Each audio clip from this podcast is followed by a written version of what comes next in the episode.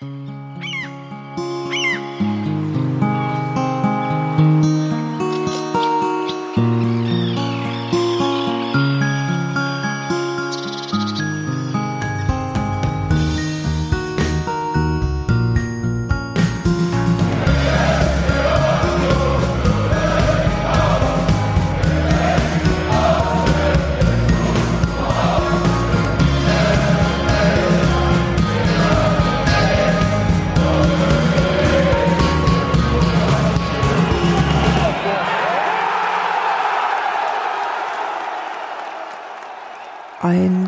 wunderschönen guten Abend wünsche ich allen, die gerade live im Stream zuhören und natürlich auch denen, die das morgen, übermorgen oder noch ganz wann anders hören. Hier ist Textilvergehen mit der Folge 372, nachdem ähm, Union in Darmstadt hinter die Löffel gekriegt hat und mir gegenüber sitzt Sebastian. Hallo Sebastian. Hallo und ich grüße vor allem all diejenigen, die sich äh, 2029 diese Podcast-Episode nochmal anhören, um zuzuhören, wie dramatisch das eigentlich war, als Union das erste Mal in die Bundesliga aufgestiegen ist. Und was ihr vielleicht auch schon gehört habt, das Studio in Cottbus ist wieder zugeschaltet. Hallo Daniel, schön, dass du da bist. Hallo Steffi, hallo Sebastian. Grüße. ja, das ist schon belegt. 2029. das, das ähm, können wir so nie sagen, sonst, ich glaube, sonst machen wir uns schadensersatzpflichtig oder so. Gut, wir. Das war's zum Spiel, oder? Genau. das war Nee, dieses Spiel ist ja natürlich super kontrovers und ich möchte aber jetzt erstmal Daniel zu Wort kommen lassen, weil Daniel hat sich in den ICE gemacht am Sonntag und ist nach Darmstadt gefahren. Und ich würde gern fragen, wie war es denn so? Hast Also du das Böllenfalltor auch gesehen? Nee, da ist weit sind wir nicht gekommen mit der Straßenbahn in Darmstadt. Streng genommen äh, konnte ich mich ja gar nicht am Sonntag in den, äh, in den ICE setzen, um aus äh, Cottbus dahin zu fahren, weil das zu lange dauert. man kommt da nicht rechtzeitig hin, wenn man Sonntag erst los wird, deswegen musste ich das vorher schon machen. Ähm, aber ich war dann da da und ähm, das muss man halt echt mal sagen. Dieses äh, Stadion ist echt mega lustig. So alt und ähm, ja, äh, retro, wie das ist. Ähm, Gerade weil, ähm, wenn man jetzt irgendwie. Ähm, Ich glaube, den, darf ich kurz korrigieren? Das habe ich bei Kraftclub gelernt. Es ist Vintage, ja, das ist nicht Vintage, Retro. ja, das stimmt. Das, äh, genau, das ist richtig.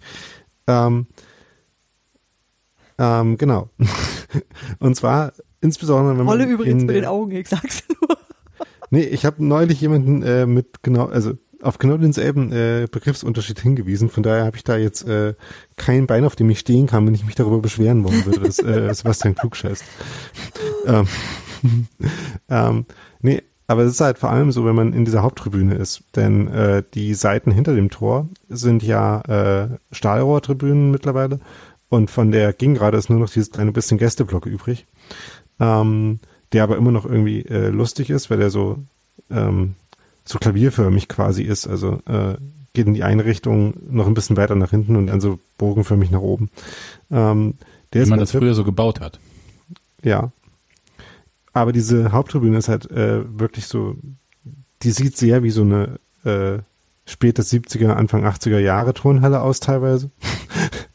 und äh, hat dann aber auch irgendwie so nette Holzsitze und äh, Holzbänke und das ist alles irgendwie sehr schön und dann wächst noch Gras zwischen zwischen dem Platz und der Tribüne. Und da ist irgendwie so ein bisschen Schotter und das ist äh, alles noch sehr sehr alt und äh, irgendwie nett. Und äh, das gilt übrigens auch also nicht das mit dem nett äh, aber das mit dem irgendwie wie früher ähm, gilt auch für die Stimmung. Denn das ist halt so ähm, auch weil es halt gerade den Heim-Stehplatzbereich ja quasi nicht gibt ähm, sind die Leute, die irgendwie trotzdem mal was sagen wollen, halt entweder auf der einen Seite hinterm Tor, aber auch auf den auf der Haupttribüne, die ja so eine Sitzplatz-Haupttribüne ist. Auch da ist manchmal ein bisschen Stimmung, aber halt äh, auch wieder so in so einer so einer Prä-Ultra-Stimmungsweise, was äh, trotzdem auch manchmal nervig sein kann, aber irgendwie auch äh, auch ein netter Throwback äh, irgendwie ist. Bowback. Ja. Ich habe noch kurz überlegt, ob mir was einfällt zu, aber nee. Eine Rückbesinnung an frühere Zeiten. Aber Daniel, ganz wichtige Frage, die ich ja noch habe, als ich im vergangenen Jahr in Darmstadt war, klang das auch so, als ob die auf dieser Stalltribüne auch so trampeln. Machen die das noch so oder habe ich das nur falsch in Erinnerung? Nee, das hast du nicht falsch in Erinnerung. Da kann ich mich nämlich auch noch dran erinnern, als ich mal ein Spiel auf einer der Stadion-Tribünen, nämlich auf der äh, auf der Gästeblock-Seite vom Stadion gesehen habe. Da wurde das auch gemacht. Ähm, diesmal aber nicht. Äh, also das hat man sich offenbar abgewöhnt, Gott sei Dank. Gut, dann das äh, zum Thema Darmstadt. Willst du uns noch was sagen? Ich fand äh, übrigens den Weg durch den Wald oder durch den Forst eigentlich ganz schön, hat mich so an die alte Fürsterei Ja, erinnert. So die zu Hause seid. Ja. Aus, ja. Und auch so die, ähm, der alte Gästebereich, also der jetzt ja noch da ist, also die Gegengrade, hat mich auch so an die alte Fürsterei früher erinnert, nur dass die natürlich nicht so hoch war. Mm, Aber jetzt vielleicht doch zum Spiel. auch wenn ich das jetzt die ganze Zeit vermeiden wollte. Also es war auf jeden Fall so, dass es irgendwie Shuttlebusse gab, die aber nicht alle gefunden haben. Und deswegen gab es dann äh, Leute wie zum Beispiel äh, Hans Martin, auch da nochmal Grüße, die dann äh, relativ weit um dieses Stadion noch drumherum laufen mussten. Das äh, könnte man zu der Anreise durch den Wald noch sagen. Die ist tatsächlich hübsch, aber bis man da hinkommt, äh, ist halt nicht so einfach, wenn man auf der falschen Seite vom Stadion steht, dann zum Gästeblock zu kommen. Daran sollte man denken, wenn man dahin will. Ja, ich bin damals mit der S-Bahn gefahren. Mhm. Ich muss mal hier das Fenster zumachen, da ist eine Katze Draußen, draußen. kloppen sich die Katzen und die hören uns noch nicht mal. Genau. Aber zum Spiel, ne? Zum Spiel. Ähm, da, genau. da, da, hab ich, da haben wir eine. Der, der Mann hat mir eine Frage diktiert. Gut, dann lies äh, vor.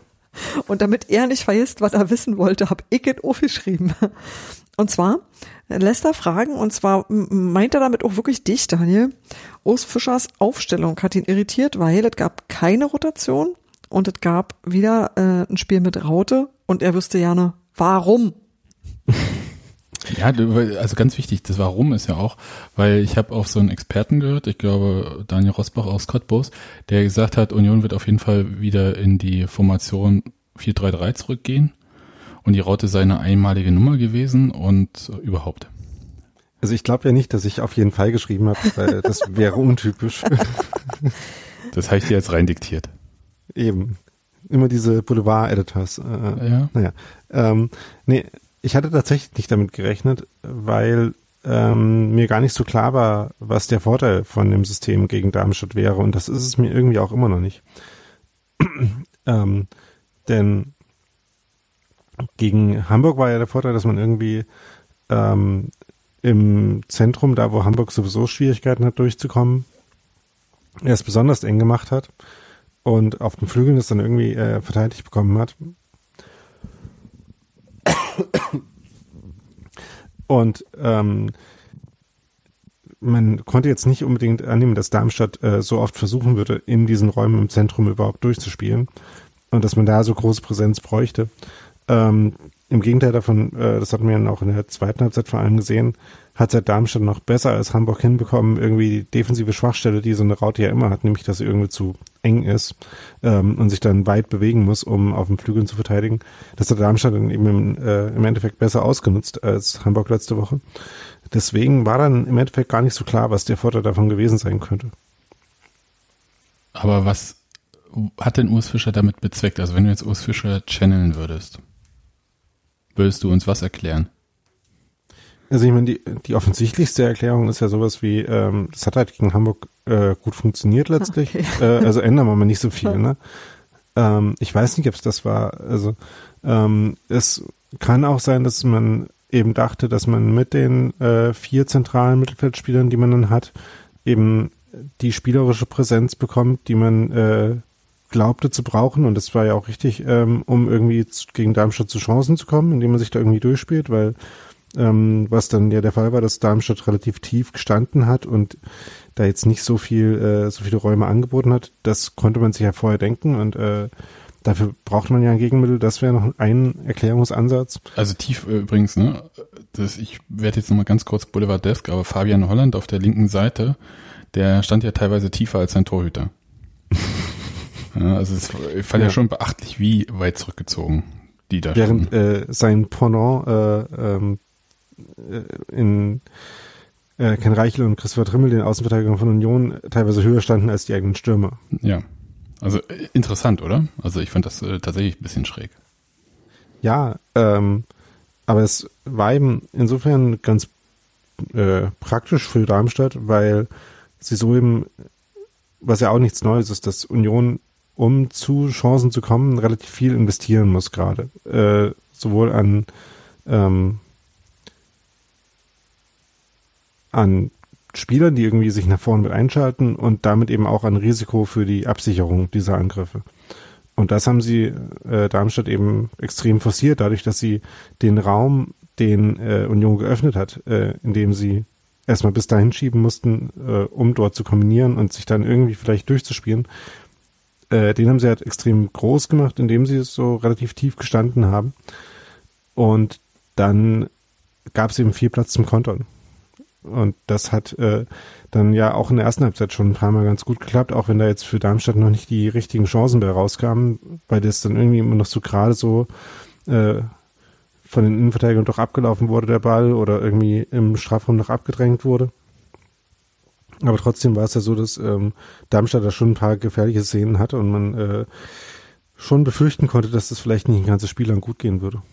Andererseits sage ich, dass äh, gegen den HSV in der ersten Halbzeit gab es ja viel deutlichere Chancen für den Gegner. Und da ist nichts passiert. Ja, aber die waren in, in, den einzelnen Momenten, den zwei Chancen, die Hamburg hatte, waren die klarer. Ähm, aber es war halt seltener, dass Hamburg überhaupt Ansätze hatte. Also ähm, Hamburg war strukturell weniger gefährlich als Darmstadt. Aber im Endeffekt äh, quasi waren sie gleich gefährlich, würde ich sagen. Also so mit den Chancen ja. und so betrachtet, außer dass Darmstadt da auch Tore draus gemacht hat. Das ist richtig. Ich fand, also insgesamt fand ich die erste Halbzeit ähnlich, ähm, also vom Effekt her und vom Zusehenswert, außer dass ich wahnsinnig aufgeregt war, was echt ein bisschen unerträglich war. Aber war das schon sehr ähnlich zum HSV. Also es, diese relative Chancenarmut es ist ja nicht so, dass Union wahnsinnig viele Chancen hatte. Diese Torschüsse speisten sich aus meiner Erinnerung daraus, dass sie halt ja am Anfang einfach versucht haben, aus allen Lagen zu schießen. Was ich auch ungewöhnlich fand für Union. Ja, ähm, das fand ich ganz interessant, weil ähm, live ich das so ähnlich wahrgenommen habe und dann habe ich aber nochmal noch mal geschaut und dachte mir, hm, eigentlich äh, gab es da schon ein paar Chancen. Ähm, das äh, ging los mit ähm, mit einer äh, also erstmal ganz am Anfang so, eine, äh, so ein Abschluss von Abdullahi, der aber eher noch wirklich äh, aus in, in diese Kategorie aus allen Lagen schießen kam. Aber dann so ein Ball, der im Strafraum runterfällt, wo Jules mit ziemlich viel Platz um sich rum äh, eine Direktabnahme äh, versuchen kann, die halt leider gar nichts wurde. Ähm, dann die Chance, wo ähm, Rierson im Strafraum ganz gut freigespielt wird, zum Schuss kommt, der Freistoß von Jules, der an den Pfosten geht. Ähm, und dann gegen Ende von der Halbzeit noch diese äh, Chance von Abdullahi, wo er ähm, dann im Endeffekt ein bisschen zentral auf den, äh, auf den Torhüter schießt. Also das waren so, so vier, fünf äh, mittelgute Chancen, wo man durchaus auch ein Tor mit draus machen kann. Mit ein bisschen Glück. Also ähm, ich würde sagen, mit den Chancen stehen die, äh, äh, stehen die äh, Wahrscheinlichkeiten, dass man mit einem 1-0 in die Halbzeit geht, so ungefähr bei 50-50. Gut, ich höre dir einfach zu und denk so, hm, Warum hat denn Urs Fischer nicht umgestellt, also als er gemerkt hat, dass Darmstadt so dicht steht und man irgendwie nicht zu Potte kommt? Und gleichzeitig eigentlich über den Flügel doch viel Wiese anbietet. Also du meinst äh, schon gleich hm. zur Halbzeit anders rauskommen oder äh, zur zweiten Halbzeit anders rauskommen? Ja, oder? vielleicht auch früher schon. Hm. Ähm, ich meine, das haben sie ja dann später gemacht, aber auch die Umstellung später war ja im Prinzip nur diesen Trend noch verstärken, ne? also noch mehr vorne investieren. Ich glaube halt, und das kann man ja schon über die ganze Saison sagen, dass ähm, der Mannschaft halt äh, in ihrer jetzigen Entwicklungsstufe vielleicht einfach so ein verlässliches Mittel äh, einfach noch fehlt, um ähm, formationsmäßig oder ähm, wichtiger noch in der Auflösung der einzelnen Situationen eben mit so einem Gegner so klarzukommen, dass man halt sich zwingende Chancen erspielt. Da gab es eigentlich relativ wenig äh, Spiele in dieser Saison, wo das der Fall gewesen wäre. Daniel, warst du zur Halbzeit auch so verzweifelt wie Ecke? Ähm, also ich hatte auch nee. irgendwie keine Ideen mehr. Ich habe mir zu angeguckt und habe gedacht, so, mm, mm, das wird heute nichts. Ich hatte ziemlich sicher das Gefühl, dass da, dass da, also wenn man nicht irgendwie schafft, so glückliche Sachen zu landen, so wie es denn in den, in den relativ wahnsinnigen letzten zehn Minuten war, dann ist es weiß ich ja nicht, ich, mir ist nichts eingefallen, was man da sinnvollerweise hätte tun können. Nischt. Gut, ich bin Gott sei Dank auch nicht damit gestraft, so was entscheiden zu müssen. Aber ähm, ich war schon doch ähm, sehr unglücklich. Ich weiß nicht, ob ich ganz so ähm, fatalistisch war, aber ich hatte halt so das Gefühl, ähm, es kann schon passieren, dass Union jetzt irgendwie als erstes ein Tor schießt und das war halt so das Ding, dass ich äh, relativ überzeugt war, dass wenn Union das erste Tor schießt, Union auch gewinnen wird. Ähm, denn dann wäre ja, also das grundsätzliche Problem war ja, dass Union das Spiel viel dringender gewinnen muss als Darmstadt. Und das spricht ja auch mal dagegen. das fand ich übrigens gar nicht, ne? Ich, ich fand, man, also, also vielleicht dringender gewinnen als Darmstadt, aber sie hätten nicht gewinnen müssen, sondern unentschieden hätte ja auch erstmal quasi gereicht, um jetzt mal so die Hinrunde wieder aufzunehmen das ist habe ich nicht verstanden. Man hatte doch auch Zeit. Also das, äh, man wusste ja, dass die anderen alle schon schlecht gespielt haben. Ja, das ist ja nicht, es war ja nicht so, dass sie äh, von Anfang an ungeduldig gespielt haben, ähm, sondern eher, das ist ein bisschen kompliziert, weil sie dann in den Angriffen schon ungeduldig waren, aber die Spielanlage erstmal ähm, okay war und jetzt nicht, ähm, nicht so, dass sie ähm, irgendwie von Anfang an gespielt hätten, als wären sie unter extremem Zeitdruck. Sie haben sich dann nur nicht ganz zugetraut, würde ich sagen, ähm, die Angriffe halt äh, mit Ruhe auszuspielen und, ähm, und wirklich äh, so einen langsamen äh, Aufbau der Angriffe zu verziehen, der aber notwendig gewesen wäre, um irgendwie halt diese Darmstadt-Hintermannschaft äh, ein bisschen, bisschen ins Laufen zu bringen. Das haben sie sich nicht zugetraut, aber ich fand, dass die ähm, Ausgangslage schon natürlich so war, dass Union irgendwie erstmal ähm, was machen musste.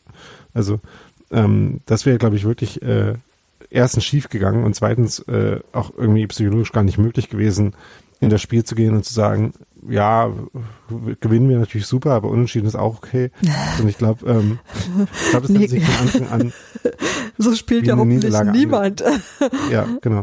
Also ich glaube, das hätte sich von Anfang an wie eine Niederlage angefühlt, auch auch halt in der Ausgangsposition. Also das war ja die große Chance, dass man eben an, äh, an Paderborn hätte vorbeiziehen können mit zwei Punkten Abstand. Und dafür braucht man halt einen Sieg. Hm. Du siehst mich noch nicht so überzeugt. Also siehst mich natürlich nicht, aber du hörst mich nicht überzeugt. Ich, also mich hat schon ein paar Sachen mich gestört. Also äh, die Rückkehr der Halbfeldflanke, was äh, wirklich äh, schlimm war, fand ich. Also so dieses, was du jetzt gerade als ungeduldig bezeichnet hast, fand ich äh, man schon, dass man das hätte ausspielen können, beziehungsweise versuchen können, auch mal im Zweifelsfall nach vorne durchzukommen. Warum sie nicht ähm, so hin und her gespielt haben, ich kann es mir vorstellen, weil sie Schiss hatten, den Ball dabei zu verlieren.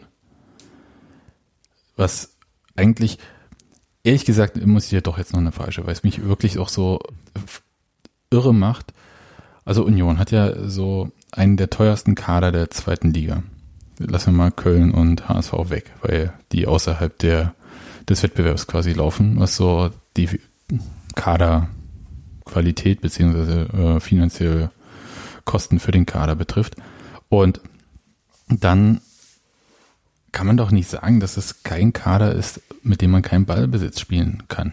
Das, das irritiert mich, weil du hast ja geschrieben, also Union äh, ist nicht für Ballbesitz äh, Fußball bekannt und wir sehen das ja auch die ganze Zeit, dass dieses Herausspielen, gerade jetzt in der Rückrunde, von Chancen äh, sehr schwierig ist und sie schaffen das erst, wenn sie halt so ein bisschen Absicherung aufgeben, überhaupt sich dann Chancen zu erspielen. Ansonsten wird es ja relativ trist. Es gibt ja einen großen Unterschied dazwischen, äh, keine Ballbesitzmannschaft zu sein und keinen Kader zu haben, äh, mit dem man Ballbesitzfußball spielen kann.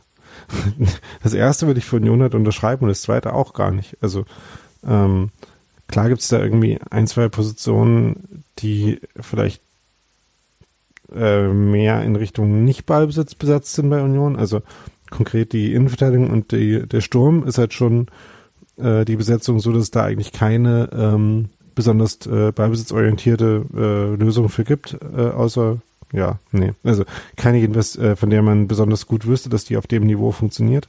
Ähm, die beiden Stürmer sind eben beides wirklich keine äh, Ballbesitzmannschaften, Stürmer, äh, Anderson und, äh, und äh, Polter. Aber ansonsten, natürlich kann man mit dem Mittelfeld mehr machen, aber das ist halt nichts, was äh, jetzt in dieser ähm, in dieser Hinrunde entwickelt worden wäre. Ähm, das mag mit dem Spielmaterial gehen, aber da, ähm, äh, deutet halt relativ wenig äh, von dem, was Union diese Saison für, für, äh, versucht hat, darauf hin, dass man das wirklich ernsthaft versucht hätte, sondern ähm, man hat, glaube ich, eben, wie wir es ja immer schon betont haben, erstmal an der defensiven Stabilität gearbeitet und zweitens daran, dann aus dieser Spielanlage raus genug Offensive zu kreieren mit den bekannten Mitteln, um äh, damit das reicht. Und ähm, das ist halt auch nichts, was man so von heute auf äh, morgen ändern kann. Und deswegen ist es halt so unpraktisch, dass man jetzt in äh, Spielen ist, in denen es sehr, ähm, sehr hilfreich wäre, wenn man dieses Mittel hätte. Hätten sie sich einfach mal früher aus dem Aufstiegskampf verabschieden sollen, oder wie? Äh, Entschuldigung, ja, okay. Tja, also ähm, man äh, F Fluch des Erfolges. Nee, nee, Flucht vor dem Erfolg. Ach, egal. Naja. Also ich, ich bin, also in mir ist so eine Unzufriedenheit einerseits und andererseits äh, habe ich ja jetzt auch kein total furchtbares Spiel gesehen. Es war halt nur, vielleicht war es wirklich die Effizienz von äh, Darmstadt, die mich so gnadenlos genervt hat, weil es halt irgendwie dieses ganze, äh, was man investiert hat in dieses Spiel und es war ja aufreibend und so weiter. Und dann halt auch noch einmal Außenpfosten von Robert Joule in der ersten Halbzeit und dann als äh, man dann so auf du hast das Harakiri-Offensive genannt, ja, also als man so die totale Brechstange ausgepackt hat und dann tatsächlich noch das Tor erzielt hat und danach noch äh, Heuer Fernandes so Bälle serviert hat, wo er schön fliegen durfte. Mhm. Die, die waren nicht wahnsinnig gefährlich, die Bälle, weil die halt äh, fast keiner war platziert. Außer der von Robert Jewell, der dann nochmal an den Pfosten ging. Aber die anderen, die so drauf flogen, das waren auch Bälle, die mussten Torwart haben. Also was nur dazu geführt hat, dass der Sky-Kommentator, den hast du ja zum Glück nicht gehört, Daniel, ähm, beinahe äh, Heuer Fernandes heiraten wollte. Das war ein bisschen unerträglich, weil Rafael Gikiewicz, das ist eine interessante Frage, beim äh, zweiten Tor, das war ja so ein Freistoß, hat der Rafael Gikiewicz vorgeworfen, dass er nicht so rauskommen würde und auf der Linie kleben würde, im ganz im Gegensatz zu Heuer Fernandes. Wo ich dachte so, hast du Rafael Gikiewicz, also als ähm, also einen Sky-Kommentator, ob er Rafa Gikiewicz überhaupt mal hat spielen sehen in dieser Saison und dass der auch gerne mal 30 Meter vom Tor den äh, Stürmer empfängt oder abgrätschen würde, wenn es denn drauf ankommt und dass er auch Tor schon gemacht hat. Also weiter kann man ja nur von seiner Linie nicht entfernt sein. Und als er das auch so erzählt hatte, war auch Gikiewicz dann vorne. Es, es war so, also emotional war ich nicht ganz stabil bei diesem Spiel. Und, Und dann reicht eh ein doofer Kommentator und naja, komm, also der war schon ein bisschen. der war schon ein bisschen anstrengend. Der war auch schon nicht so wahnsinnig kenntnisreich, sagen wir mal. Also äh, wenn es nach dem gegangen wäre, also wenn man das nicht wüsste, wie es in der zweiten Liga so steht, hätte man denken können, Union sei im Abstiegskampf. Da fragt man sich, warum Darmstadt überhaupt zweite Liga spielt.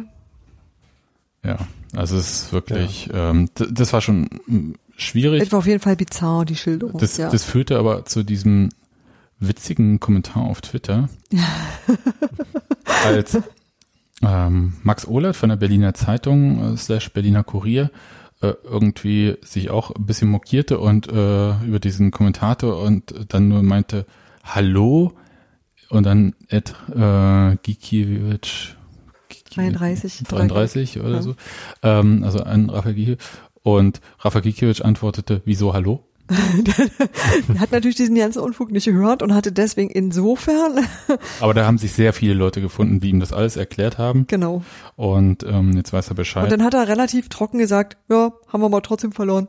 Also Eben. so ganz, äh, hm, Ja, ich glaube auch, dass, äh, dass meine Sportler in so einem Moment, äh, dass sie völlig anders drauf sind als wir. ja, dass man da auch nicht direkt einen Sinn für Humor entwickelt in solchen Momenten, Nee. sondern dass man einfach sauer ist. Ja, das kannst du auch nicht machen. Also ich, jetzt mal, es war ja sowieso eine sehr, sehr schräge Stimmung nach diesem Spiel. Ja, also vielleicht noch kurz das 1 zu 0 abgefrühstückt irgendwie. Das waren zwei ähm, Innenverteidiger, die jeweils einen Zweikampf verloren haben, ähm, nicht auf ihren Positionen, sondern weil sie ausgeholfen haben und in der Mitte war da ein bisschen Chaos und dann hat äh, Ja. Heller aufgelegt für, wie hieß er? Äh, Yannick Stark. Yannick ne? Stark, der den Ball äh, nicht in den Himmel jagte, sondern in den Winkel. Naja, das passt dann halt auch, ne? Ja. Ähm, es war halt auch wieder so eine Szene, wo äh, diesmal mal aus dem Spielaufbau von Darmstadt raus ähm, Reichel halt relativ äh, hoch hat versucht, äh, versuch, hoch versucht hat anzugreifen, so ungefähr. Ähm, und dann da halt nicht in diesen Zweikampf kam, weil er dafür ein bisschen spät dran war ähm, und dann halt gestrandet ist hinter dem, äh, hinter der Klatsch-Steil-Kombination von Darmstadt.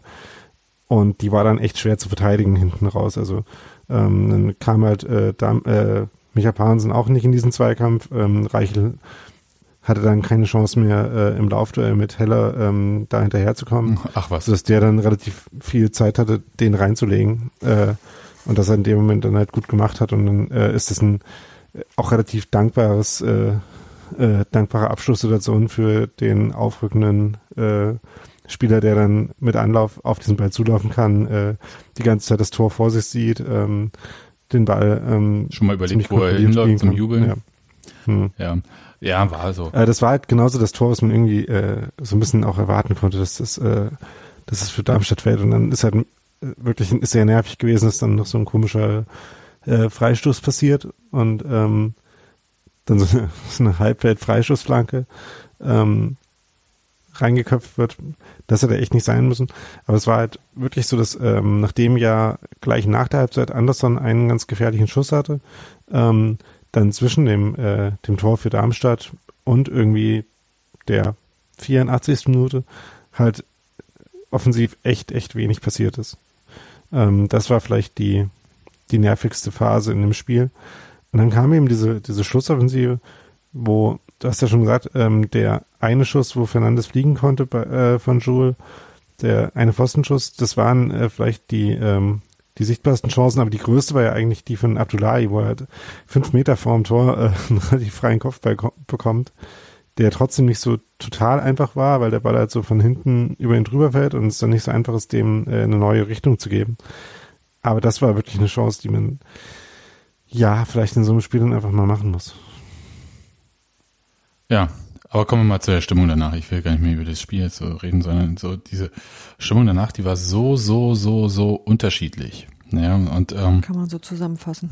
Und ich wollte nur kurz äh, nochmal den Schwenk zu Rafa Gikiewicz äh, machen, weil die Stimmung war so zwischen Leuten, die sich enttäuscht waren, beschwert haben, die ein lebloses Spiel gesehen haben und ähm, dazu oder sahen sich dann halt gegenüber Leuten, die vielleicht auch enttäuscht waren, aber dann gesagt haben, ist ja noch nichts passiert, ist ja genau wie vorher.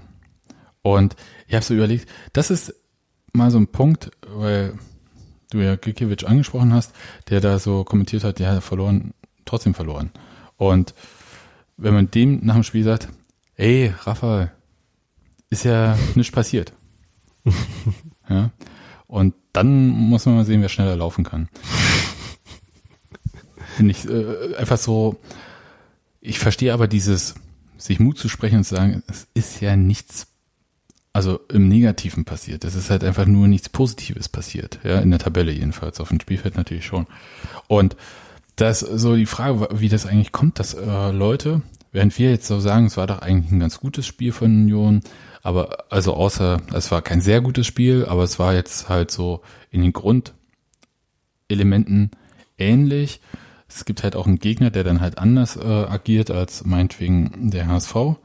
Und deswegen ist das Union schwer gefallen und wir haben das gesehen, in dieser Saison ist das Union öfter gegen solche Gegner sehr schwer gefallen. Und wie kommen wir drauf, dass wir das so sehen und andere sagen lebloses Spiel und ähm, die Spiele hätten entweder nicht die richtigen Einstellungen oder der Druck sei zu groß oder ach, da gibt's ja jetzt tausend Sachen, die da so irgendwie überall geschrieben werden und wahrgenommen werden was ist denn jetzt richtig? Das äh, Steffi, Daniel sagt mir was, helft mir. Im Zweifel ist da natürlich immer irgendwie beides irgendwie richtig, äh, aber ähm, ich glaube, das mit dem äh, sich nicht genug angestrengt, ich glaube, dafür gibt es halt äh, Gründe, dass man das so waren, gerade in so einem Spiel, wo halt ähm, Union meistens grundsätzlich eher den Ball hatte, ähm, es ist halt schwierig, am Ball sehr kämpfend auszusehen. Ne? Also das geht halt grundsätzlich einfacher, wenn man sich irgendwie ähm, in Angriffe reinwirft und irgendwie äh, dann irgendwelche äh, Triplings abgrätscht. Das sieht halt äh, investierter aus ohne es notwendig zu sein. Ne? Also ähm, man kann sich halt da genauso anstrengen ähm, und genauso bemüht sein, ohne dass das so offensichtlich ist. Ähm, ich glaube, das ist tatsächlich einer der, ähm, der Faktoren dafür. Da möchte ich dir gerade, warte mal, dazwischen quatschen, weil ich dir recht geben will, Daniel. Ich glaube, das ist der unmittelbare Vergleich von erster Halbzeit, die super kontrolliert war, was auch sau anstrengend ist, und halt diese letzten zehn Minuten, die zwar irrsinnig aussehen und wo plötzlich irgendwie Chancen durch Hektik entstehen, die aber im Grunde genommen, wo man, wo man eigentlich die Kontrolle nicht wirklich hat. Und trotzdem sieht es immer nach mehr Kämpfen aus. Also das, das macht mehr her auf dem Foto, aber es ist eigentlich nicht besser und das ist hm. total schwer zu verstehen, glaube ich, und es ist schwer, damit umzugehen. Genau, also und dann äh, sagen halt Leute sowas wie, äh, so wie sie die letzten fünf Minuten gespielt haben, hätten sie mal gleich spielen sollen, das, dann hätten sie das Spiel auch nicht gewonnen, wenn sie das gemacht hätten. Nee, genau. wahrscheinlich hätten sie 6-0 verloren. Aber für, für mich ist halt auch so, ich, ich, ich will mal ein bisschen weiter noch äh, reingehen in dieses Thema dieser unterschiedlichen Wahrnehmung, was mich wirklich ne, doch zum Teil ein bisschen irritiert. Da wird dann also auch äh, medial, zum Beispiel äh, Max Ohlert, Berliner Zeitung, äh, schreibt dann halt, ähm, dass die Spieler keine Selbstkritik gezeigt hätten. Das fand ich irgendwie merkwürdig. Also das einfach, äh, weil du kannst es nicht nur am Ergebnis sehen. Also die haben zweimal ähm, einen Angriff nicht verteidigt bekommen und da ein Tor kassiert. Aber das macht doch nicht sofort das gesamte Spiel total schlecht. Also das, äh, das will mir einfach nicht in den Sinn. Also ja, natürlich hätten sie nach vorne geduldiger das ausspielen müssen. Und natürlich hätten sie mal die Halbfeldflanke, die hohe, die, ich konnte es irgendwann auch nicht mehr sehen, dieses so nicht richtig reingechippt, aber da war auch kein Zug drin in diesen Bällen, die fielen dann so runter. Das war ja auch wirklich relativ dankbar, sowohl für Innenverteidiger als auch für den Torhüter. Das verstehe ich schon, dass man davon genervt ist und so, und das bin ich auch gewesen. Ja, aber ja Freistöße auch. Aber, aber andererseits muss man ja auch anerkennen, dass sie Chancen hatten, genug Union, um dieses Spiel auch zu gewinnen. Und dass sie, war ja nicht so wie gegen Fürth, wo wirklich eine indiskutable Leistung war, sondern es war einfach, da hat eine sehr, sehr effiziente Mannschaft gewonnen. Ja, und das mit der Kritikfähigkeit unterstellt ja auch so ein bisschen, dass sie ähm, sich das jetzt schön damit reden. zufrieden gewesen wären. Ja. Ne? Und das war halt echt nicht der Fall. Also ähm, wenn man da gewesen ist, ähm, wenn man da gewesen wäre ähm, und dann halt irgendwie gesehen hat, wie äh, Ken Reichel und äh, Michael Parensen dann äh, zum Beispiel ähm, mit den anwesenden Berliner Journalisten geredet haben, dann war halt vollkommen klar, dass die äh, mega unzufrieden mit dem Spiel waren. Ähm, es war halt nur nicht so einfach zu sagen, ähm, wir waren jetzt total schlecht, weil das hätte halt auch wieder nicht gestimmt. Aber ähm, da gibt's halt irgendwie so einen Raum, wo das, äh, wo das beides stimmt. Also wo man äh, unzufrieden mit sich ist, aber trotzdem nicht der Meinung ist, dass man jetzt alles falsch gemacht hat. Und ähm, ich weiß auch nicht, ob es äh, so clever wäre, ähm, von der psychologischen Ausgangsposition ähm, sich dann in die negative Bewertung dann quasi so reinzusteigern, als diejenigen, die äh, jetzt noch zwei Spiele gewinnen wollen und ja immer noch äh, in einer Situation sind, wo sie ähm, selber relativ äh, großflächig darüber entscheiden können, wie die Saison ausgeht. Da habe ich äh, jetzt, da du ja nochmal gedroppt hast, dass du vor Ort warst, habe ich noch eine Frage. War es denn so, dass, also ich, ich habe keine Ahnung, wie die Mixzone in Darmstadt aussieht, weil ich kenne nur den Gästeblock. Und war es so, dass Rafael Gikiewicz nicht sprechen durfte, wie das äh, suggeriert wurde heute medial? Oder ähm, ist er einfach nicht rausgekommen oder wie war das? Um, ähm, das ist eine gute Frage. Das äh, ist, wenn dann äh, in dem Bereich passiert, der so einfach so jetzt nicht einsehbar war. Ähm, ähm, es ist räumlich da so, dass äh, tatsächlich die Gästekabine direkt neben dem Pressekonferenzraum ist, was dazu führt, dass wenn man sich in der Halbzeit zum Beispiel noch einen Kaffee holen will, man dann unter Umständen ganz gut hört, was äh, jedenfalls die Menschen, die lauter in der Gästekabine reden, sagen. Und hast du viel also, Polnisch gehört? Äh, ich habe auf jeden Fall Christopher Trimmel gehört. Ähm, das war dann kein Polnisch. eher nicht, nee. Ähm, ähm, das heißt, äh, da muss man davor und, gewarnt werden, ne, wenn sowas ist. Ich erinnere mich nämlich dran, als es äh, dieses Testspiel von Hannover bei Union gab und Jörg Schmatke dann sehr laut in der Kabine geworden ist. Es war aber noch der Blechcontainer und die Journalisten alle draußen standen und dann mitgeschrieben haben. Äh, Jörg Schmatke war da nicht mehr lange da. Aber okay, äh, ja. kriegt man nee, dann ähm, Vorwand? Ist aber halt auch so, dass, ähm, wie gesagt, das ist direkt nebeneinander. Ähm, trotzdem äh, wenn ich mich nicht sehr irre, ähm, muss man halt nicht an den Journalisten vorbeigehen, um in die Kabine zu kommen, äh, wenn ich das jetzt nicht falsch verstanden habe. Es war auf jeden Fall so, dass ähm, man jetzt, wenn man normal äh, zu dieser Mixzone gegangen ist und dann nach der Pressekonferenz hat man eigentlich nur von, von den beiden, die ich jetzt schon erwähnt habe, was gehört. Und äh, von Rafael Gikiewicz habe ich tatsächlich dann da gar nichts gesehen. Also ähm, kann natürlich sein, dass er was unbedingt dazu was sagen wollte und ihm nahegelegt worden ist, das nicht zu machen. Würde mich aber ehrlich ein bisschen überraschend so vom Typ her. Also ich habe immer das Gefühl, dass ähm, wenn Rafa Gikiewicz nach enttäuschenden Spielen was sagt, dann äh, macht er das auch und ähm, hält er auch mit seiner Meinung nicht hinter den Berg, aber dass er übertrieben große Lust hat, das unbedingt zu machen, ist irgendwie nicht mein Eindruck gewesen. Aber wie gesagt, ich, äh, kann natürlich sein. Ich kann mir auch, äh, ich überlege halt die ganze Zeit, ich überlege Fand mir ihn jemand, auch nicht unbeherrscht. Also Nee. d- d- klar sagt er das, was er denkt, aber nie so, dass du sagst, du kannst dir nicht auf die Leute loslassen. Also ja, vor allem, wer soll ihn denn der ist aufhalten? einfach extrem diszipliniert. Nein, aber ich, ich meine, das, ich glaube, da muss man sich wirklich, äh, der ist einfach Profi genug, um auch an so einer Stelle, auch wenn er sauer ist, noch zu wissen, was geht und was nicht geht. Also da bin ich eigentlich schon. Ja. Und die andere äh, Äußerung, auf die sich das ja bezogen hat, war so halt das, was, was Fischer in der Pressekonferenz nach dem Spiel gesagt hat, wo ähm, ich halt tatsächlich auch überlegt habe, ob ich ihn, äh, ob ich ihn frage, wie zufrieden äh, sie mit dem waren, was sie sich offensiv rausgespielt haben, ähm, das aber dann gelassen habe, weil ich mir da in der Situation nicht so eine besonders produktive Antwort äh, drauf denken konnte oder erwartet habe. Ähm, und was Fischer dazu, dazu gesagt hat, war ja, dass er schon meinte, dass sie sich Chancen erspielt haben. Das stimmt halt nur, wenn man äh, so die ersten 40 Minuten von der zweiten Halbzeit ausblendet, ne? Aber ähm, also da kann ich, äh, würde ich äh, schon so ein bisschen hoffen, dass da die interne Analyse noch ein bisschen anders ausführt als die öffentliche. Aber das, äh, davon gehe ich auch grundsätzlich immer aus. Ja, und äh, vielleicht ist die auch ähm, ein paar Stunden nach dem Spiel anders als Genau. direkt nach dem Spiel. Ja, gerade wenn man halt äh, dann ja auch als, äh, als Trainer äh, sehr emotional äh, so ein Spiel irgendwie auch wahrnimmt. Ähm, und dann bestimmt natürlich die letzten zehn Minuten, wo man halt äh, wirklich nochmal drei, vier Tore, äh, Torchancen hatte, äh, bestimmt dann wahrscheinlich auch die eigene Wahrnehmung ein Stück weit. Ne? Also ähm, wenn man sich das nochmal Szene für Szene anschaut und äh, Angriff für Angriff überlegt, wie, äh, wie nah an dem Ideal davon, wie der eigene Angriff das äh, aussehen soll, das äh, in dem Moment dann war, dann wird es sicherlich ein bisschen anders sein, ja. Leute, jetzt muss ich euch mal die Frage stellen. Ist zwar in der Tabelle, hat sich ja jetzt nicht wirklich was getan. Union hat ein Tor gut gemacht auf Paderborn. Aber davon kann man sich nichts kaufen bei dem Abstand bei der Tordifferenz, glaube ich. Aber Magdeburg muss ja im nächsten Spiel gegen Union irgendwas machen. Hm. Das heißt, Also streng genommen Ha. könnt, könnte Magdeburg auch mit einem äh, mit einem Sieg am letzten Spieltag gegen das dann aufgestiegene Köln ähm, die Klasse halten, äh, wenn nämlich Ingolstadt gleichzeitig ein Spiel verliert und eins unentschieden spielt oder beide verliert.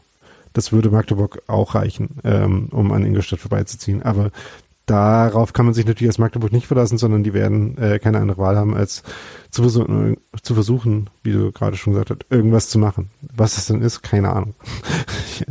aber ähm, kommt das Union nicht wiederum entgegen? Das ist die Hoffnung, ja. Okay. Äh, du lässt dich heute Ihr auch wollt, nicht mich doch, belocken, ihr ne? wollt mich doch in Sicherheit wiegen, oder? Weil ihr wisst, ich gehe sowieso hin.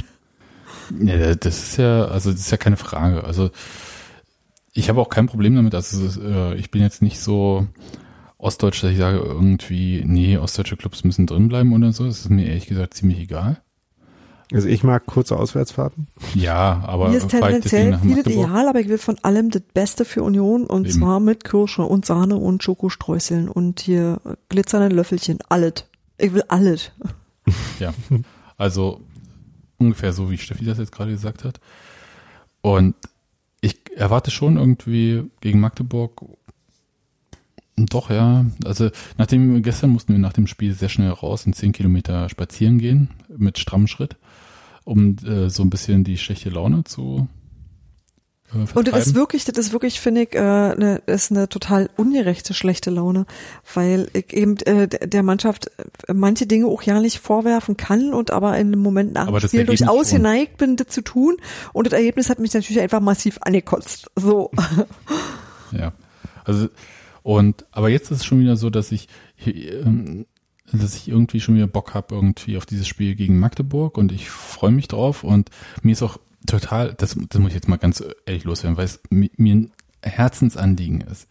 Es ist mir scheißegal, ob irgendjemand beim ersten FC Köln, vor allem die Fans des ersten FC Köln, besonders ein Fan, der bei 93 ähm, mit dabei ist, Axel, ob der irgendwie findet, dass das eine beschissene Liga ist, die schwächste zweite Liga und dass das lauter Nichtskönner sind. Ich meine, das ist jemand vom ersten FC Köln, der sich ja darum beworben hat, nicht mehr Bundesliga spielen zu wollen im vergangenen Jahr mit einem Art, mit einer Art Fußball. Wirklich, das, da fällt mir auch nichts zu ein. Ja, das ist Außer. Hannover. Ja, aber Hannover läuft für mich auch außer Konkurrenz im Moment. Ja, die haben wirklich, die haben es schwer mit Thomas Doll, äh, früher Horst Held und dazu noch Martin Kind. Also ich meine, das ist ein Dreigestirn und dann haben die noch Gerhard Schröder im Aufsichtsrat. Also ich weiß nicht, ob man da jetzt irgendwie Noch das, von Fußball sprechen ja, kann. das, das ist auch gemein, aber wirklich, ich meine, da ist man in dieser Liga, da hat man einen Sturm, der reicht für drei Mannschaften, schießt Tore ohne Ende und steigt trotzdem nicht souverän auf. Ja, das ist doch, ich meine, da würde ich einfach mal die Fresse halten. Und die kriegen nächstes Jahr wieder auf den Sack. Und die können jetzt mal überlegen, wer, wo Terodde nächstes Jahr spielt, welche Mannschaft dann aufsteigen darf. Und ja, die sollen einfach die Klappe halten. Das geht mir so dermaßen auf den Senkel, weil diese zweite Liga ist vielleicht im Großen und Ganzen technisch nicht so brillant wie die Bundesliga und hat ganz andere Qualitäten. Das liegt aber daran, dass halt die besten Mannschaften nach einer erfolgreichen Saison verschwinden, was der Bundesliga auch gut tun würde, und die schlechtesten Mannschaften abhauen nach unten. Das heißt, diese Liga ist relativ ausgeglichen. Wer sich Und übrigens was ein Loblied auf diese zweite Liga anhören will, dem kann ich einen Podcast empfehlen. Und das ist jetzt vielleicht eine ganz merkwürdige Stelle dazu tun, aber Ja, weil du gerade so schön, weil ich- weil ich- weil ich mich weil du so aufrege. schön dabei bist und du musst halt einfach ein bisschen atmen, ja? Der Lost Atme, Nippes, ja, Ed halt, Lost Nippes. Atme, atme und sei still dabei. Das geht mir Ich so möchte jetzt meine. Empfehlung ich, loswerden. Ich kann deswegen 93 fast nicht mehr hören, weil ich immer sage, wenn die zweite Liga Ja, so ist schlecht ja ist, dann bald steigt doch einfach nicht ab. Zwei Spieltage noch und dann wird alles anders und fängt von vorne an, das ganze Lied. Aber Köln ist doch in zwei Jedenfalls Jahren wieder da. Am Mittwoch kommt die neue Frühfolge raus und da loben Tanja, die HSV-Fan ist, und Icke, die zweite Liga, in der wir beide extrem behaglich finden und trotzdem natürlich irgendwie äh, gucken wir nach oben. Und das ist irgendwie ganz, ähm, wir sind irgendwie nicht so aufgeregt wie du. Ja. Ich Bei der reg- Gelegenheit Und mich auf. generell- Ich reg mich auf. Ja, nee, aber Ja. anders irgendwie. Wir Und denken immer, wenn es euch hier nicht gefällt, haut ab. Früff übrigens, äh, für, für Leute, die es nicht wissen, heißt Frauen reden über Fußball. Genau, und genau das machen wir. Daniel, du wolltest auch was sagen, bist aber irgendwie nicht zu Wort gekommen. ähm, nee, bei der Gelegenheit muss ich auch noch einen äh, Podcast loben, äh, nämlich den äh, zweiten Kurzpass vom Rasenfunk zur zweiten Liga äh, mit Tim Eckstein aus äh, St. Pauli, aus St. Pauli, naja, wie auch immer, ähm, der da auch ein bisschen drüber redet, was an dieser Liga eigentlich ganz gut ist, nämlich so ein paar Mannschaften, die im Mittelfeld da rumspielen, wie eben Regensburg, jetzt mittlerweile, na, Kiel kann man, äh, ist irgendwo so zwischen Mittelfeld und äh, oberes Drittel, ähm, Bielefeld, selbst Aue, Dresden äh, und auf ganz komische Weise Sandhausen, Und die halt Darmstadt. Fußball spielen. Äh, ja, äh, mittlerweile, genau. Äh, ich dachte, die hätte ich schon erwähnt. Äh, aber auf jeden Fall auch Darmstadt. Ähm, denn das regt mich an diesem Argument, äh, dass äh, du gerade schon so äh, schön angerantet hast. Mich regt daran so auf, dass äh, irgendwie immer, wenn irgendjemand verliert, das nur als äh, Beleg genommen dafür wird, äh, wie scheiße die sind, die verlieren. Und im Zweifel auch noch, ähm, weil die ja schon so scheiße sind, äh, ähm, die, gegen die sie jetzt gespielt haben, müssen ja auch schlimm sein, weil äh, wenn die schon so schlimm sind, also das ist so ein, Du meinst, jetzt zieht Ich sich nach gerade unten versucht- immer negative Kreise in einem Fort hab- oder so? Ja, ja, ich habe äh, gerade versucht, das kohärent zu machen und es mir nicht gelungen. ja, und äh, ich meine, Nee, äh, das liegt halt einfach daran, äh, also dass jetzt gerade die ähm, die Formtabelle äh, des letzten Spieltags äh, so falsch rum ist und unten alle gewonnen haben und oben alle verloren haben, Außer liegt halt auch daran, also äh, ja, das Spiel ist noch nicht Schluss, deswegen steht das in meiner Formtabelle hier noch nicht drin. Ähm, das liegt halt auch daran, dass die unten halt auch Fußball spielen können und dass eben äh, die individuelle Qualität zwischen Platz zwei und Platz, äh, sagen wir mal, 13 in dieser Liga oder 14 relativ ausgeglichen ist. Ja, wäre ähm, schön, wenn es in der Bundesliga auch so wäre, übrigens. Grüße. Ja. Genau, keine Grüße. Ja, also ich, ich bin wirklich, mich, mich nervt das unwahrscheinlich an, ja, weil diese zweite Liga hat wahnsinnig viele Qualitäten, die die Bundesliga nicht hat. Sie ist schräg. Ich, ich finde es super witzig übrigens, wenn jetzt wieder von äh, der absurdesten Zweitliga-Saison äh, seit langem gesprochen wird, wo ich sage, nee, seit letzter Saison. Ja. Ja. Und ja, und ich finde die äh, im Vergleich zur letzten Saison relativ normal. Und ist natürlich, muss, ich meine, ist natürlich ein Punkt, hat man, dann sagt, ich meine, es gibt jetzt echt die Chance, mit unter 60 Punkten direkt aufzusteigen. Das ist schon absurd. Ja. Aber so ist das halt in der Verteilung, wenn halt keine Mannschaft konstant gut durchspielt. Und irgendwie, ja, dann ist das halt so. Dann kommt halt sowas raus. Dann kommt halt auch so ein Abstiegskampf mit 16 Mannschaften raus, wie letzte Saison. Ja, und also, Schalke hätte ja offenbar Steven Skripski nicht gebraucht, also hätten sie ja auch mal da lassen können und dann wäre äh, zumindest Union noch ein bisschen besser. Ja, also das würde ich jetzt nicht sagen. Das war jetzt eher so ein äh, polemischer. Ja. Äh, aber einfach, Leute, kümmert euch um euren Verein, dass da alles cool ist und ähm, sorgt auch mit eurem Verein dafür, dass der Fußball in der Liga angenehm ist und regt euch nicht drüber auf, was die anderen machen. Nicht? Das ist so, ja, also wenn man es so hasst, ne, also dann einfach nach dem Abstieg Verein auflösen. so, Grüße. Jetzt aber endgültig. Und Jetzt gehe ich mit äh, wirklich guter Laune in diese äh, letzten zwei Spiele, in der Hoffnung, dass es auch die letzten zwei Spiele dieser Saison für Union sein werden. Genau, weil danach haben wir schon Termine. Ja, wir haben ja. tatsächlich Termine, Geburtstag, Taufe und so weiter. Jetzt nicht. Ich meine, ich weiß nicht, ob ich das letzte Mal schon erzählt habe, aber ich habe bei der Taufe und noch geguckt, dass es nicht mit der Relegation irgendwie zusammen. Ja, dann fiel auf, ey, scheiße, die Frau hat Geburtstag. Verdammte Hacke. Schon ja. wieder. Ja, kannst du das nicht besser aussuchen. Irgendwie muss das jedes Jahr zum Saisonende sein. Na, sagtet meinen Eltern, ich kann doch nicht dafür. Ja, okay. Ich habe doch damit am wenigsten zu tun. Die, die würden jetzt sagen, wir können es auch nicht mehr ändern. Ne? nee, damals gab es noch keine DFL. Genau. Ja. Und äh, da war das auch noch ein anderes Land. Da gab es genau. weniger Mannschaften und so. Genau, da war das alles nur total übersichtlich. Naja was soll sein? Jedenfalls. Ähm, ich, ich habe jedenfalls Bock auf das Spiel gegen Magdeburg, das wollte ich sagen. Ähm, die schlechte Laune ist völlig dahin. Es ist nicht so eine Euphorie, also so, so krass aufgeregt wie vor dem Spiel in Darmstadt war ich lange nicht und mit lange meine ich äh, gut HSV. ein Jahr nicht. Also ich tatsächlich exakt die Woche davor. Nee, ich glaube, so, ich, das war schon ich stand vorm, äh, vorm Fernsehen, habe mich gewundert, ey, fünf Minuten fängt das Spiel an, wieso äh, hat Sky die Übertragung noch nicht äh, begonnen?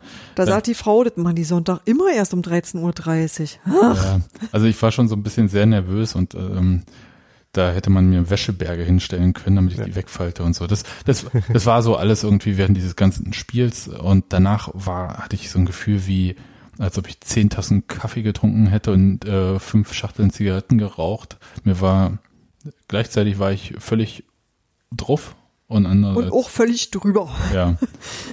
Gut, aber jetzt. Bei äh, mir hat das irgendwie, äh, hat der, hat die Spannungskurve bei, bei diesem Spiel in Darmstadt irgendwie nicht so richtig gestimmt, aber das lag vielleicht auch wieder an der etwas hm, idiosynkratischen Anreise dahin. Ähm, so dass ich äh, jetzt auch Daniel hat die ganze Energie schon verpulvert äh, beim nach Darmstadt fahren. Das ist natürlich auch klug. ja, es ist toll, ja. so an Auswärtsfahrten, ne? Genau. Und dann äh, war, also manche Leute äh, fanden, dass das, was ich dann danach geschrieben habe, ein bisschen emotionslos war, das war einfach müde. Du warst einfach müde, genau. Und naja, manche Leute waren. Vor allem dann verlierst du in Darmstadt und dann musst du auch noch nach Hause. Ja. Und dann noch nach Cottbus. Ja, auch das noch, genau. Ach, das hört auch nicht auf. Naja. Nee, also ich glaube, da wäre ich auch emotional völlig ausgelaugt gewesen. Okay. Ja. Aber ich freue mich jedenfalls äh, darauf, jetzt den, äh, den Spannungsbogen für äh, für Magdeburg flitzebogenartig wieder neu zu spannen. Ja. Auf jeden Fall. Und wer, ja, wer, zwischendurch mit, wer zwischendurch die Spieler fragen will, ob sie sich zu sehr unter Druck setzen oder keinen Bock haben aufzusteigen, ich meine, das waren ja völlig klare Gründe, die sie überhaupt nicht widersprechen äh, zu dem Spiel gestern, dann äh, ist er am Dienstagabend äh, Fan-Treffen, also äh, Genau, ich würde Sebastian Polter auf jeden Fall fragen, ob er eigentlich keine Lust hat aufzusteigen. das kommt mir wie eine hervorragende Idee vor. Und Robert Joule ist auch noch da, der kann auch gefragt werden. Vielleicht findet sich auch noch so der ein oder andere Spieler. Ja. Nee, äh, Ähm, ohne Scheiße. Ich meine, geht hin, äh, lasst euch von den Spielern ein bisschen erzählen, wie es äh, läuft und was so ist. Ich werde es nicht schaffen, leider. Eine Sache würde ich vielleicht äh, tatsächlich noch ansprechen wollen, nämlich äh, dass das mit dem äh, vielleicht ein bisschen verunglückten Spannungsbogen irgendwie auch für den äh, für den Gästeblock in in Darmstadt gegolten hat, denn ähm, der hatte zwar eine hübsche Choreo am Anfang von der zweiten Halbzeit mit Ja, äh, lustigen Luftballons. Äh, Das war äh, das war äh, ganz nett. Ich hatte schon äh, gedacht, dass da jetzt vielleicht auch ein bisschen was blinken oder leuchten oder rauchen könnte danach, aber war dann gar nicht so, sondern hat halt nur Luftballons durch die äh, äh, durch die Gegend äh, getippt. Das war ganz lustig. Aber irgendwie ähm, hatte der nur ganz wenige Momente, wo er so richtig äh, laut war. Ähm, ich glaube, das war, also ähm, ich bin mir nicht sicher, ob man der Mannschaft vorwerfen kann, dass sie nervös gewesen ist, aber es waren auf jeden Fall alle anderen mega nervös, wie du gerade auch schon Ja. geschildert hast. Und ich glaube, das hat man irgendwie auch da gemerkt. Ähm, und vielleicht äh, ist man ja jetzt vor dem Magdeburg-Spiel wieder äh, psychologisch wieder an so einem ähnlichen Punkt wie vor dem HSV-Spiel, äh, wo halt äh, nichts mehr übrig blieb, als mit aller Gewalt kein Klassenerhalt oder so. ähm, und man Ach, dritte Liga so hat eine auch schöne. Auswärtsspiele. Ja. Also das ist jetzt auch, ich, mir ist es auch ehrlich gesagt, nochmal, mir ist Wurst, was mit Magdeburg passiert, äh, solange Union gewinnt. So. Und ich wollte noch. Ich meinte Union mit, mit dem mit aller Gewalt, aber egal. Ach so. Ja, mit Allgewalt und dann nochmal kurz, jetzt muss mir helfen. kein Klassenerhalt, also Ach so. Klassenwechsel. Ach so, okay. Mir ist nur noch kein äh, so äh, schnittig sich reimendes äh, äh, Slogan. Und das klassische Aufstieg jetzt äh, ist irgendwie nicht, oder wie? Äh, das reimt sich aber nicht, Okay. habe ich gerade gesagt. Ähm, falls jemand von unseren Hörern ein bisschen Geld hat, Daniel hat bestimmt das Reimlexikon auf seiner Wunschliste von Amazon, dann helft ihm doch mal bitte. Und ich wollte noch sagen, äh, es gab ja in der Pressekonferenz vor dem Spiel noch die Frage, was denn jetzt ist mit einem ähm, gemeinsamen Fußballschauen für diejenigen, die am letzten Spieltag nicht nach Bochum fahren können. Und Union hat sich da jetzt nicht in die Karten schauen lassen. Sie haben es, äh, ich sag mal, weder dementiert noch bestätigt, sondern gesagt, sie schauen auch von Spiel zu Spiel und beschäftigen sich mit allen Dingen. Das finde ich erstmal prinzipiell gut. Ja, Mal gucken, was geht. Mensch, ärgere dich nicht. Halma. Nee, aber tatsächlich, ähm, äh, wenn, egal wie dieses Spiel jetzt gegen Magdeburg läuft, irgendwie wird der letzte Spieltag für Union entscheidend sein, ob man irgendwie oben mit drin ist und wenn es der Relegationsplatz ist oder ob man auf Platz vier oder so landet. Und deswegen kann ich schon von ausgehen, dass wenn wir alle nur halb so drauf sind, wie wir beim Spiel gegen Darmstadt drauf waren, dass es vielleicht besser ist, sich sowas in größerer Gemeinschaft anzuschauen, um zu merken, man ist nicht der oder die einzige Bekloppte und es muss sich dann nicht von seiner Familie irgendwie dann noch leicht verurteilende, mitleidige, ratlose, fragende Blicke gefallen lassen. Das wollte ich nur sagen. Also ja, nee, für manche ist es gut, so eine äh, Schicksals- und Leidens- und aber auch Freuemeinschaft zu haben, je nachdem, was passiert. so eine richtige Union, ne? Ja, genau, Hm. sowas. Genau, sowas ist schon, das ist schon schön. So. Finde ich auch. Daniel, hast du noch was zu sagen? Weil dann würde ich äh, das heute hier. Halt, können wir uns noch auf eine Sache einigen? Ja, klar. Das war eine verdammt geile Saison bis hierhin. Ja, war's. Also viel krasser, ähm, als ich erwartet habe im Da war positiven alles dabei. Alles. Sinne. Nee, da war zum Glück nicht alles dabei. Also kein Abstiegskampf, fand ich super gut.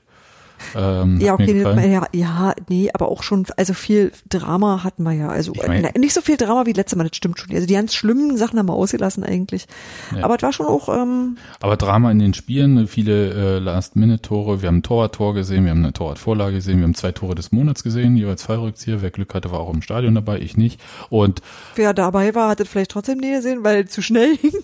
ja, gut. Und alles eigentlich ganz cool. Und das Witzige ist, ja, wir denken halt so, oh, geile Saison und trotzdem gibt's genug zu meckern. Also das ist auch so mein Union. Finde ich gut. Ja, kann man so stehen lassen.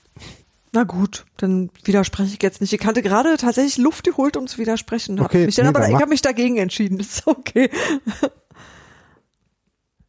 Also deiner Grundthese, äh, dass die Saison schon äh, cool und Spaß gemacht hat und besser war, als man gedacht hätte.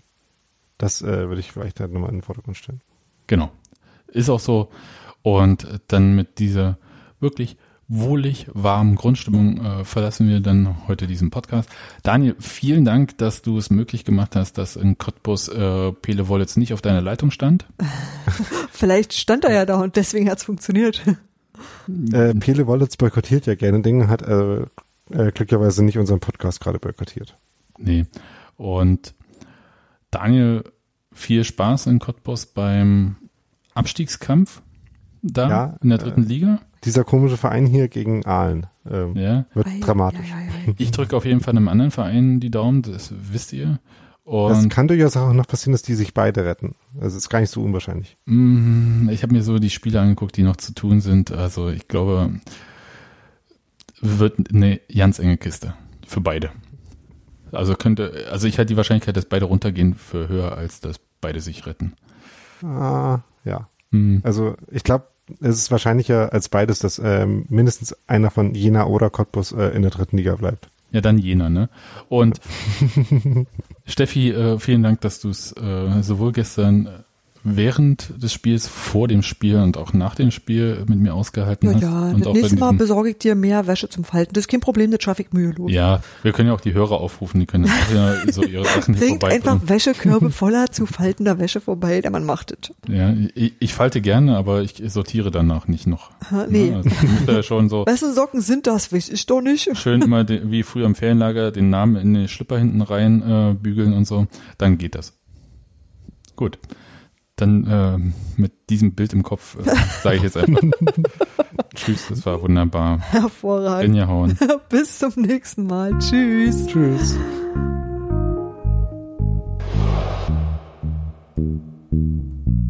Und ich habe heute keinen Alkohol getrunken. Ich hab für dich mitgetrunken. Das macht dieser Holundertee. Oh ja, der kann mal aufstehen lassen.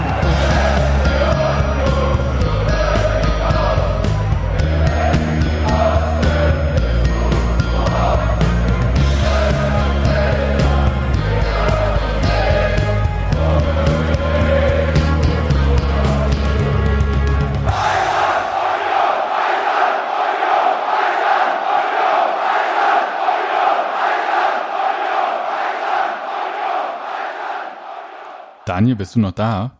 Ja, ja, ich, äh, mir ist nur nichts richtig Lustiges eingefallen, deswegen Dann- ich warte, mit dem- Aber dann ganz wir haben ruhig. was für dich. Dann ganz ruhig, weil äh, eine Hörerin hat gerade noch gereimt und Steffi kann Und zwar extra für dich. Alles fetzt mit Aufstieg jetzt.